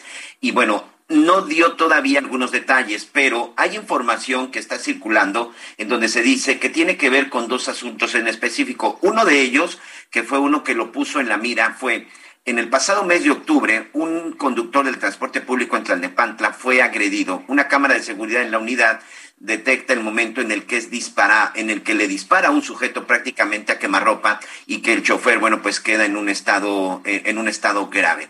48 horas después, de, de acuerdo con las imágenes presentadas, bueno, se detiene al presunto responsable. El problema es que semanas o meses después, el chofer logra recuperarse, logra declarar y bueno, en el momento que ya puede él declarar, señala que la persona que había sido detenida pues que no era la misma persona que lo había atacado. Por lo tanto, pues eh, las autoridades de, un juzgado pues dijeron que tenían que ponerlo en libertad y eso puso en la mira al gobernador, del, al, fiscal del Estado de México. Pero bueno, si te parece, vamos a escuchar qué fue lo que dijo en el momento que daba a conocer su renuncia. La función de procuración de justicia es altamente compleja y exige una dedicación absoluta. Naturalmente, el cargo de fiscal general de justicia conlleva un desgaste personal, físico y emocional, así como en lo profesional. Es por ello que a partir de una reflexión personal, así como con mi familia y colaboradores, tengo la certeza de que es momento de cerrar este ciclo después de casi ocho años al frente de esta institución. Y bueno, evidentemente, pues es ahí en donde se presenta esta, esta denuncia, pero también hay otro caso aparentemente que también no, pues no estaba muy de acuerdo con la forma en la que estaba llevando a cabo la investigación. De esto vamos a estar verificando y tiene que ver con la, pues con el supuesto robo eh, que ya incluso determinó una autoridad electoral que sufrieron, bueno, pues algunos trabajadores de Texcoco en la época que la señora Delfina Gómez era la presidenta municipal. Pero bueno, parte de lo que se, parte de lo que se dice, parte de lo que se está hoy rumorando, pero el hecho es de que hoy la Fiscalía del Estado de México, una de las fiscalías que tiene el mayor número de casos a nivel nacional, evidentemente por el número de delitos que se cometen, pues está quedando sin su titular ocho años después. Hasta el momento el gobernador Alfredo del Mazo no ha dicho nada, señor. Pues eh, ahí está esa información en desarrollo que va a dar para más, ¿eh? y se me hace que lo que surja ahí en el Estado de México después de la renuncia de este fiscal se va a convertir en otro escándalo o va a abonar a un escándalo político que ya está que ya está en este momento como un torbellino. Vamos, eh, vamos a hacer una pausa eh, en un ratito más, o bueno, antes, antes de la pausa, decíamos en la primera hora del programa de estas protestas de compañeras y compañeros eh, reporteros. Entonces, este, ya hubo una respuesta de los senadores de Morena. Ayer, pues nada, al contrario, les, les dijeron mercenarios, los insultaron, les dijeron de cosas. Ya hoy como que la pensaron y entonces los senadores de Morena dicen, no, oigan, tienen todo nuestro respeto en, un, redes sociales, dice que los periodistas, que las y los periodistas tienen su respeto y dicen, pues si tienen un problema, acérquense. Dice, les exhortan a acercarse en caso de que exista algún reclamo hacia, algún, hacia alguna senadora, hacia algún senador, pues tienen muchísimos reclamos. Digo, ya, ya le están dando una dimensión ya le están dando una dimensión los legisladores, los funcionarios, los gobernadores, los secretarios de Estado. Si quieren cerrar la puerta de la prensa, si quieren aventarle con la puerta en la nariz a reporteras y reporteros, pues ahí está. Y hoy mismo en la mañanera, con todo respeto, pero se le dijo, ¿sabe qué, presidente? No le vamos a preguntar nada porque nos insultan un día sí y otro también. Y no nada más son los insultos, están abriendo la puerta a las agresiones Claro que se están abriendo las puertas a las agresiones, Miguel. Oye, Javier, antes, antes, de ir, antes de ir a una pausa, aquí rápidamente me está llegando información también de nuestros amigos, de nuestros contactos en la Fiscalía. Dice que le están anunciando que Edmundo Garrido Osorio, quien en 2017 fuera encargado de la Fiscalía General de Justicia de la Ciudad de México, pues resulta que el señor Edmundo Garrido Osorio sería el nuevo fiscal en el Estado de México. Él quedaría en lugar de Alejandro, Alejandro Jaime Sánchez Gómez. Por cierto, nada más como detalle, y ahí lo dejamos, Edmundo Garrido es originario del municipio de Texcoco en el Estado de México. Ah, de ahí es la maestra Delfina y ahí es en donde le pedían eh, que se mocharan con una lana a los trabajadores. Vamos con información de nuestros compañeros reporteros. Desorientada, aunque sin lesiones visibles en su cuerpo, fue localizada este martes una mujer que había sido reportada como desaparecida en Colima. El hallazgo se hizo en la barranca de Huentitán por elementos guardabosques de la comisaría de Guadalajara. A la altura de la vuelta 10, los guardabosques encontraron a la mujer que se identificó como Fabiola, de 26 años, a quien le proporcionaron ropa, agua y alimentos. La mujer no tenía lesiones visibles y se solicitó el apoyo de la unidad de búsqueda de personas desaparecidas de la comisaría de Guadalajara, quienes descubrieron que contaba con una carpeta de investigación por desaparición en Colima. Reportó desde Guadalajara Mayeli Mariscal, un saldo de tres personas sin vida fue el resultado de un derrumbe ocurrido ayer martes en la mina San Francisco de la empresa Magna Gold ubicada en el municipio de Santana al norte de Sonora. Raúl Camarena, responsable de zona de protección civil, informó que el accidente ocurrió cuando un domo de tierra se derrumbó dejando atrapados a David Márquez, quien es supervisor, Leonel Osuna, operador, y Roberto Corrales, contratista. A las 4 de la tarde comenzaron los trabajos de excavación y para las seis lograron recuperar los tres cuerpos ya sin vida, informó desde Sonora Gerardo Moreno. Y yo no sé muy bien qué va a pasar contigo. Si te vas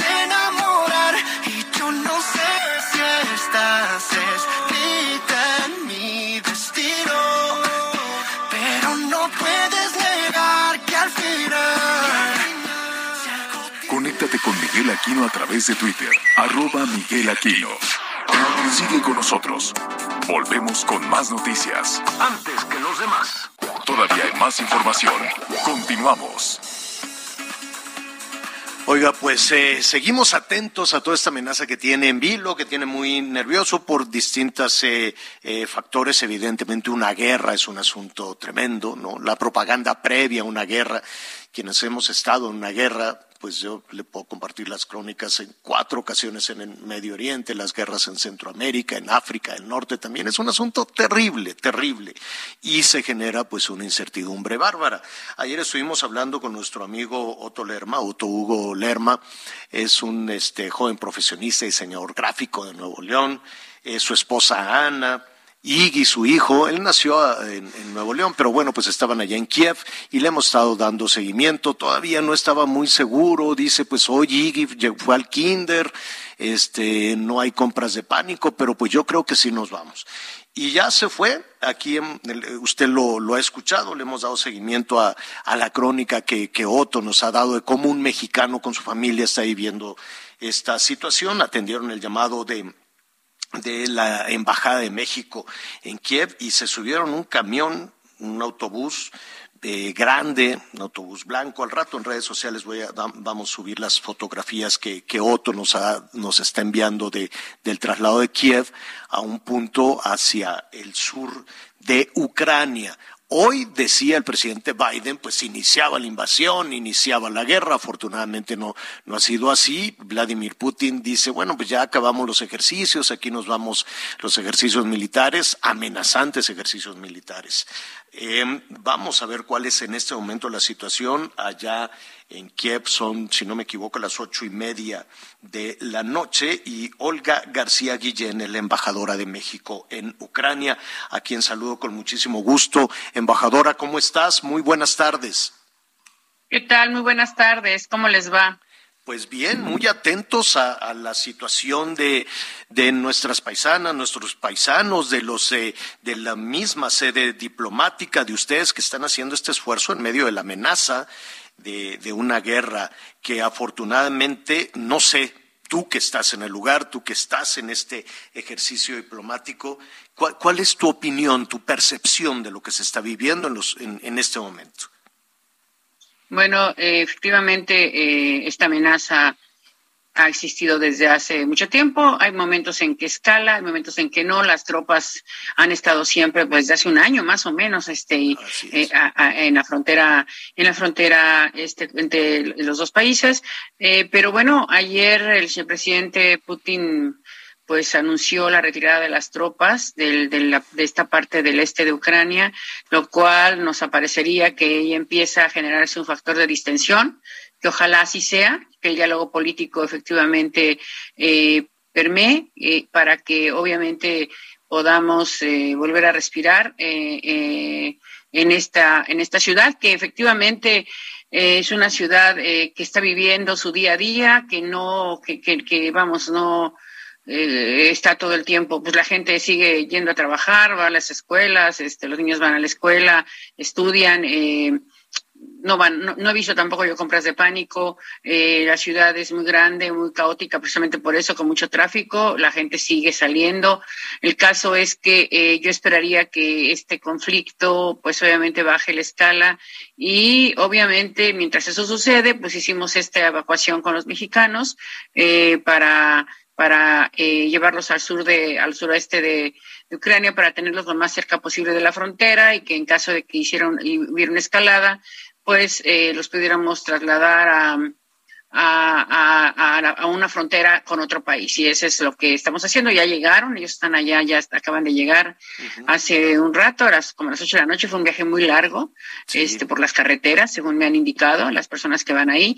Entonces, bueno, pues estamos ahora, los tenemos de aquel lado y vamos a esperar que esto no crezca para evitar un, este, una escalada y, que ellos puedan regresar en breve a, sus, a sus casas. Y mientras tanto, la sede diplomática mexicana eh, seguirá abierta? ¿Tú seguirás en Kiev o te desplazas con...? Sí.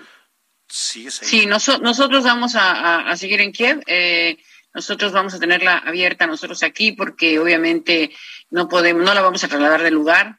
Eh, eh Obviamente no, ni siquiera la Convención de Viena, las relaciones diplomáticas lo permite, pero vamos, nosotros no tenemos considerado hacerlo y eh, vamos a permanecer aquí en tanto, pues atendiendo a los mexicanos que todavía se quedaron, que se quedaron la mayoría, porque muchos señalaron que no, que tenían compromisos laborales, que tenían compromisos de este escuela, compromisos personales, o, de familia, que, no, quieren dejar, que, no, quieren dejar a la parte. La salida no quieren dejar a la parte de la familia, que no quisieran dejar a la parte ucraniana de su familia ahí, ¿no? Claro, es que tiene, es que tienen familias, pues ellos vienen a vivir acá y tienen familias, este, políticas ucranianas, ¿no? Tienen a la suegra, a la hermana, a los hermanos, a de ellos, este, entonces, pues claro, y aparte eh, tienen compromisos laborales, y aparte, pues, este, dicen ellos que muchos de ellos nos dijeron que no veían un riesgo en este momento para una escalada y para salir, entonces se quedaron, permanecieron aquí, pero saben que de darse, eh, la embajada, eh, les hemos señalado, eh, haría una evacuación urgente con todos ellos al mismo lugar donde se encuentra el otro grupo para después intentar, bueno, intentar pasar a, este a otro a, a otra a otra frontera. Los tenemos cerca de la frontera en este que puede ser Polonia, Eslovaquia, Rumanía, Hungría y con en coordinación con los embajadores allá, pues estamos viendo dónde es mejor, no porque es decir, eh, migratoriamente hablando, tenemos el acceso abierto porque no necesitamos visa para ir a la Unión Europea, pero hay restricciones COVID, de COVID. Entonces, ahí sí están siendo muy estrictos. Y entonces, bueno, pues estamos viendo cuál es la mejor opción. Estamos trabajando todos los días con las embajadas para tener cualquier, en cualquier caso de urgencia, poder eh, eh, tomar la decisión y trasladarnos a esa a ese país. En, en, uh, en algunas eh, ocasiones estamos platicando con la embajadora Olga García Guillén, embajadora de México en Ucrania. En algunas zonas de conflicto eh, hemos atestiguado, embajadora, que México es solidario pues con otros países, no necesariamente latinoamericanos, y eh, se convierte pues en, ocasiones cuando es una situación extrema pues en un sitio de, refugio incluso para diferentes nacionalidades. Es este el caso es decir no, hasta, este, este momento no hemos recibido esa, esa, situación. No hemos recibido solicitudes de refugio en ningún caso. Así es que este en ese esto no se ha dado hasta el momento. Y el traslado de eh, personas de otras nacionalidades eh, no sé si lo han considerado o algún otro país que no tenga una sede diplomática. Se bueno, lo que pasa es que este, hasta donde yo sé ahora, eh, he recibido algunas llamadas de algunos países latinos, no solamente de que están, bueno, aquí solamente latinos, eh, embajadas en América y de América, solamente tenemos Argentina, a Brasil y Cuba y México. Somos los cuatro países que estamos aquí presentes, pero obviamente hemos recibido algunas llamadas de, embajadores de un par de llamadas de embajadores de otros países. Eh, no han solicitado este eh, la, la, la, pretensión de la embajada como para sacarlos. Sin embargo, sabemos que que hay países como, por ejemplo, con la Alianza del Pacífico, donde tenemos un memorándum de entendimiento firmado entre los cuatro países para brindarnos protección en los lugares donde no haya, donde no haya este, em, embajadas, lo cual, por supuesto, no descarto que si Colombia quisiera o Perú o Chile eh, pudieran, este, pudieran solicitarlo, pero hasta este momento no lo han hecho. Tengo conocimiento que ellos están, están tratando de, de buscar otras opciones, pero lo cierto es que no he encontrado hasta este momento ningún país que haya evacuado a sus nacionales. Han declarado que eh, van a sacar a su personal diplomático y han declarado que eh, los nacionales de X países, que son como 30, han pedido que abandonen el país urgentemente, eh, pero nosotros hicimos el trabajo al revés, nosotros estamos llevándolos, les estamos pagando el alojamiento, el transporte y la alimentación, eh, cosa que no he encontrado en ningún país. Me han señalado incluso que la verdad es que es admirable lo que estamos haciendo porque ellos no tendrían la capacidad económica para poderlo, para poderlo realizar. Pero bueno, nosotros, como ustedes saben, este, nosotros tenemos una una experiencia en protección importantísima, este, una con todo respeto, una, un, este, digo, porque lo digo yo, pero, pero es que tenemos un prestigio en materia de protección a mexicanos y la protección preventiva es fundamental.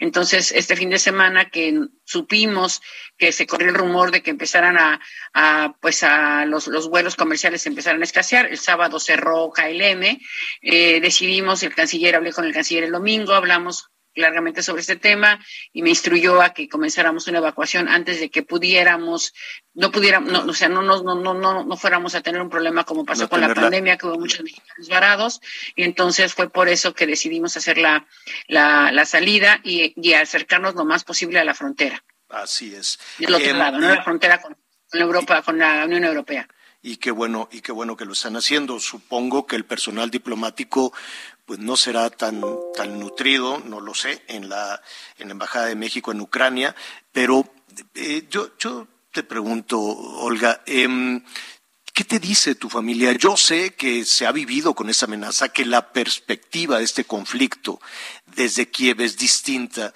a verla desde, desde los Estados Unidos o desde México, ¿no? Sobre todo cuando pues han vivido durante tanto tiempo con, con toda esta situación, incluso desde, desde las eh, desde las eh, elecciones donde el eh, actual es, es presidente en Ucrania, es primer ministro que fue polémico, es el precedente exacto con todo con todo ese arraigo popular y no necesariamente arraigo político. En fin no hay hay muchísimas cuestiones alrededor de todo esto. Sin embargo no han tenido una sensación de, temor de miedo qué dice tu familia Olga regrésate. Qué, qué, qué te dicen Sí, efectivamente. Este, eh, nosotros somos cuatro funcionarios de Servicio Exterior Mexicano que estamos trabajando aquí. Efectivamente, somos muy pocos, acompañados de personal local ucraniano, que son los que nos ayudan todos los días en el trabajo diario, ¿no? Este, en diferentes áreas de la, de la embajada.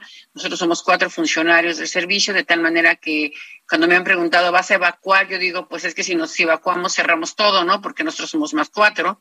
Entonces, este, eh, nosotros pues estamos aquí. Ahorita una parte del personal se fue con este, con el grupo allá. Nos quedamos acá eh, dos personas para poder eh, llevar la embajada abierta, mantener la embajada abierta. Claro, tenemos que mantener la embajada abierta porque pues ahorita los mexicanos están teniendo necesidad de, que les tramitemos documentos a ellos, a sus hijos, sus actas de nacimiento, las visas para sus esposos, porque ha habido a sus esposas, ha habido gente que ha regresado voluntariamente a México, no mucha, este, nos han avisado incluso por correo electrónico que se van. Entonces han, han decidido eso y entonces vienen por sus documentos y entonces tenemos que estar aquí atendiéndolos. Pero aparte de todo, lo más importante es que tenemos que estar aquí presentes primero, bueno, porque la embajada no se puede cerrar, pero aparte de eso es que estamos, si hay alguna escalada, tenemos que nosotros mismos sacar al siguiente grupo en algún otro camión al mismo lugar para de ahí pasar la frontera. Entonces tenemos que estar aquí este, eh, en Kiev pues ojalá, ojalá esto, eh, sé que todas las guerras tienen un, un, un, periodo de incertidumbre, una guerra mediática, una guerra de nervios, por decirlo de, de alguna manera, una, una, una guerra de, de, amenazas y esperemos que, que se pueda resolver, ¿no? Hay, hay varios factores que, y, y, y que se pueda resolver antes de una hostilidad, ¿no? Sí, efectivamente, eso es lo importante. La verdad es que hemos sentido mucha inquietud de la colonia mexicana, algunos muy muy tranquilos, otros no. Ellos decidieron quiénes quienes quienes quienes quisieron irse se fueron. Te decía, no hay no, otras personas nos dijeron que no.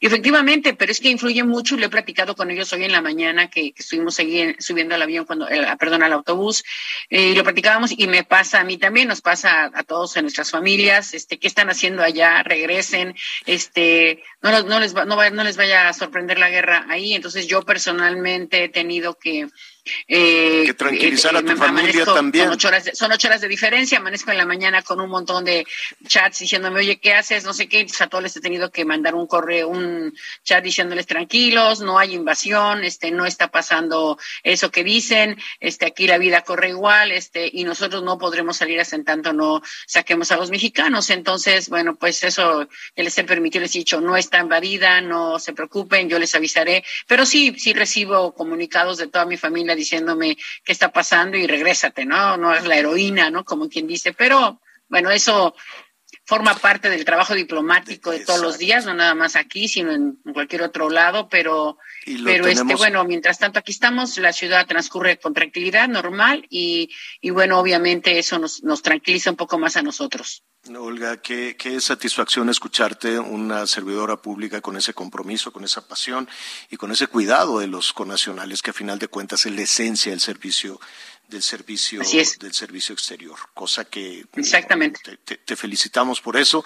Y de cualquier forma vamos a estar muy atentos de ti de los poquitos que quedaron en la en la embajada, esperemos que no suceda nada.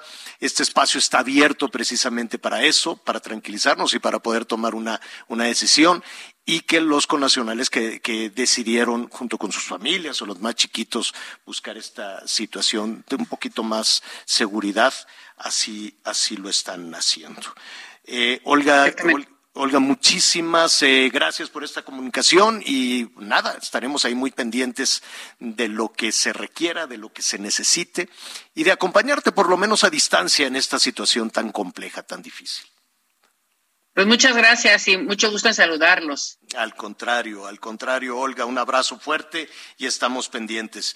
Es Olga García Guillén, la embajadora de México en Ucrania. Qué bárbaro, ¿eh? O sea, sí entiendo que se tiene que hacer todo, este trabajo. Hay una guerra psicológica previa siempre en, en los conflictos eh, que pesa, ¿eh? que pesa y que tiene sus efectos también muy serios. Y esperemos que, se quede precisamente en eso y no, no empiecen los, los bombazos y las hostilidades. Vamos a, hablando de, de hostilidades y hablando de violencia y hablando de guerra, la verdad es que nuestro país Em, a diferencia de estas, eh, de estas naciones que tienen solo una, una cuestión eh, de, de, guerra emocional, de guerra psicológica, aquí tenemos una guerra psicológica y balazos con el tema de la inseguridad y el, las víctimas de la violencia que van creciendo y que van en aumento. Le hemos puesto atención a Zacatecas, que em, hubo elecciones, levantaron la mano, yo sí puedo, yo voy a cambiar toda esta situación y seguimos todavía sin encontrar una solución a la violencia en Zacatecas. Antonio Sánchez González es el presidente de la Confederación Patronal de la República eh, Mexicana en Zacatecas, a quien le agradecemos esta comunicación. ¿Cómo estás, Antonio? Muy buenas tardes. ¿Cómo está, Javier? Gusto de oírlo, gusto de ir a su auditorio. Al contrario, yo supongo que para seguir generando empleos, para tener abierto un negocio, para garantizar la seguridad de trabajadoras y trabajadores en medio de una situación como esta, debe ser tremendo. Pues efectivamente es un escenario complicado. En Zacatecas estamos, bueno, haciendo uso de la analogía a la que usted se refería hace un momento. En Zacatecas estamos teniendo un escenario que si pensamos que es un escenario de guerra, como usted dijo, pues ha sido ya una guerra larga, ha sido una, una guerra que se está volviendo cada vez más intensa, pero es una guerra que ha ido cambiando de escenario porque al principio pues uno escuchaba de parte del discurso de la autoridad que había bajas entre los grupos involucrados en esta guerra, pero en los últimos meses, cuando esta guerra se ha vuelto más intensa, lo que ha ocurrido es que hay ahora baja entre fuerzas del orden, porque estamos viendo asesinatos de, personal eh, que forma parte de las policías municipales y estatales de algunas regiones del estado que están siendo atacados mientras tienen días de descanso. Pero lo más triste, preocupante doloroso, lo más terrible es que está empezando a haber cada vez más bajas civiles.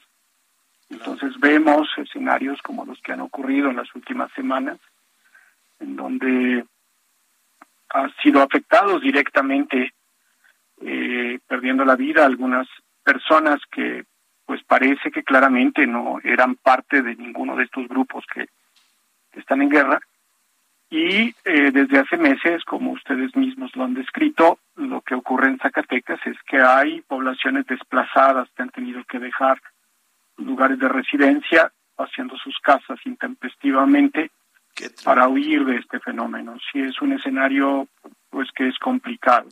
¿Qué, Pero es un escenario... Yo, yo eh, quiero suponer, yo quiero suponer que una situación como esta se requiere tener un amor por, por, por esta tierra enorme y una certeza de que las cosas puedan cambiar, por lo menos para, para mantener abierto un negocio chic, un negocio pequeño, un negocio grande.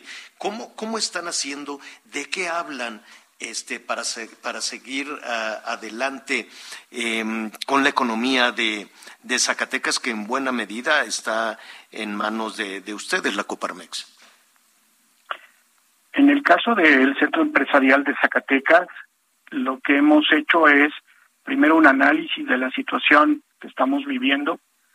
En resumidas cuentas le puedo decir que en Coparmex sabemos que el Estado ha tenido, eh, pensando en, en marcadores económicos, un decrecimiento ya muy largo en promedio, la economía del Estado, medida a través del Producto Interno Bruto, ha decrecido alrededor del 0.6% anual en el último lustro. Y hay algunos otros problemas que está enfrentando el Estado que en este momento son turbulentos, como por ejemplo, que como podría esperarse, eh, el, gobierno, la, administración pública está teniendo problemas para operar porque tienen una crisis financiera, además de que hay una crisis del sistema de pensiones. Y desde el centro empresarial lo que hemos hecho en las últimas semanas es hacer propuestas de planes eh, de reactivación económica en los que a través de documentos que contienen diversas medidas que pensamos que podrían servir para empezar a cambiar este escenario para para para torcer el rumbo más allá de lo muy doloroso que significa el fenómeno de la inseguridad efectivamente hay otros elementos que claro que ameritan atención y atención urgente porque también son problemas de larga data. Claro, pues eh, el asunto es eh, muy complejo, eh, donde tiene que intervenir, pues desde luego el gobierno del Estado, donde tiene que intervenir el gobierno federal, la, en fin, toda la, capacidad que se pueda tener por, en, el uso, en el uso de la fuerza, la Guardia Nacional, el Ejército, en fin, pero también el talento para poder eh, salir adelante donde se tenga que escuchar, escucharlos a ustedes. Eh, si me permites, el, tiempo, eh, Antonio, se nos viene encima, pero quisiéramos continuar con esta, con esta conversación y ver desde los generadores de empleo dónde estaría la solución. Pero esa segunda parte nos gustaría platicarla de manera más extensa contigo en cuanto tú nos lo permitas. Cuando usted tenga oportunidad, por supuesto, yo le agradezco mucho esta primera comunicación. Al contrario, muchísimas gracias. Es Antonio Sánchez González, presidente de la Coparmex Zacatecas, que vaya que le están pasando mal. Miguelón, muchísima información en desarrollo antes de irnos. No está Miguel. Bueno, en un, en un, eh, en un momentito, en un momentito más, déjeme decirle que acá estás. Ahora sí. Ahí estoy. Oye, rápidamente te decía, eh, estamos ahorita precisamente conectados con la en la sesión del Instituto Nacional de Acceso a la Información. En unos minutos va a comenzar esta sesión virtual y bueno, en el primer orden del día ya nos informaron, ya tenemos confirmado que van a leer la carta que envió el presidente de la República al INAI en donde está solicitando pues que se investigue y que se dé a conocer la información personal y sobre todo de ingresos y cuentas y propiedades del periodista Carlos Loret de Mola. Y en este momento, bueno, pues también el INAI tendrá que darle respuesta a esta solicitud del presidente Andrés Manuel López Obrador. Así que seguramente mañana la mañanera va a estar muy calentita porque ya sabemos, pues por ley cuál va a ser la respuesta, la respuesta del INAI. Y bueno, también Javier, para, para eh, la información que tenemos en desarrollo, parte de nuestros amigos en la zona de Fresnillo, ahorita que estabas en la entrevista, nos dicen que pues están llegando más elementos de la Guardia Nacional porque hubo un tema que ya no, ya no mencionamos, como dices, con tanta información. Ayer hubo un enfrentamiento, ayer hubo una balacera en donde en medio de este fuego cruzado, por llamarle de alguna forma, un niño de 10 años fue asesinado fue asesinado en la zona de Fresnillo y en la zona de Fresnillo en este momento pues están dando a cabo operativos importantes por la Guardia Nacional y el Ejército. Así que vamos a estar muy pendientes, seguiremos pendientes de Zacatecas, señor. Bueno, y lo invitamos para que esté con nosotros mañana. Eh, andamos buscando a Lupillo Rivera porque ah, cómo sigue esta situación y también vamos a estar con nuestra compañera eh, que está haciendo toda una investigación en espectáculos este, para ver qué pasó, ¿no? Para ver qué pasó. Hoy ya Belinda eh, dijo que está muy triste. Este, dicen que, que hay un tema de dinero ahí. ¿Tú qué opinas, Miguelón? No, bueno, oye, por cierto, el tatuador de Lupillo Rivera, un tatuador que está en la zona del estado de Jalisco, en la ciudad de Guadalajara, ya le ofreció sus servicios a Cristian Nodal y dice que él de manera gratuita le ayuda a borrarse todo lo que se haya puesto de Belinda en el cuerpo. Así que pues ahí está también todavía la controversia de los tatuajes además. Todo lo que haga por amor, piénselo dos veces. sí. Porque Ay, bueno, pues ahí está. Mañana vamos a ver, vamos a ver si hay un tema de dinero, no hay dinero, le dieron casa, no le dieron casa, que tenía que pagar, que, que tenía los impuestos. no, que Nodal le estaba cobrando, dicen, pero bueno, ya lo veremos todo eso mañana. Gracias, Anita Lomelí, que está en Chiapas, Miguel Aquino. Buenas tardes, hasta mañana, señor.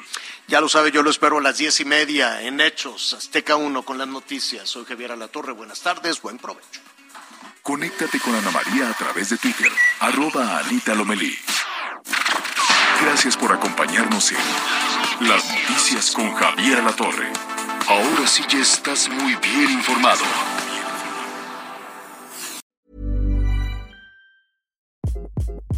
Hi, this is Craig Robinson from Ways to Win, and support for this podcast comes from Invesco QQQ the official ETF of the NCAA. Invesco QQQ is proud to sponsor this episode and even prouder to provide access to innovation for the last 25 years. Basketball has had innovations over the years too. We're seeing the game played in new ways every day Learn more at Invesco.com slash QQQ. Let's rethink possibility. Investco Distributors, Inc.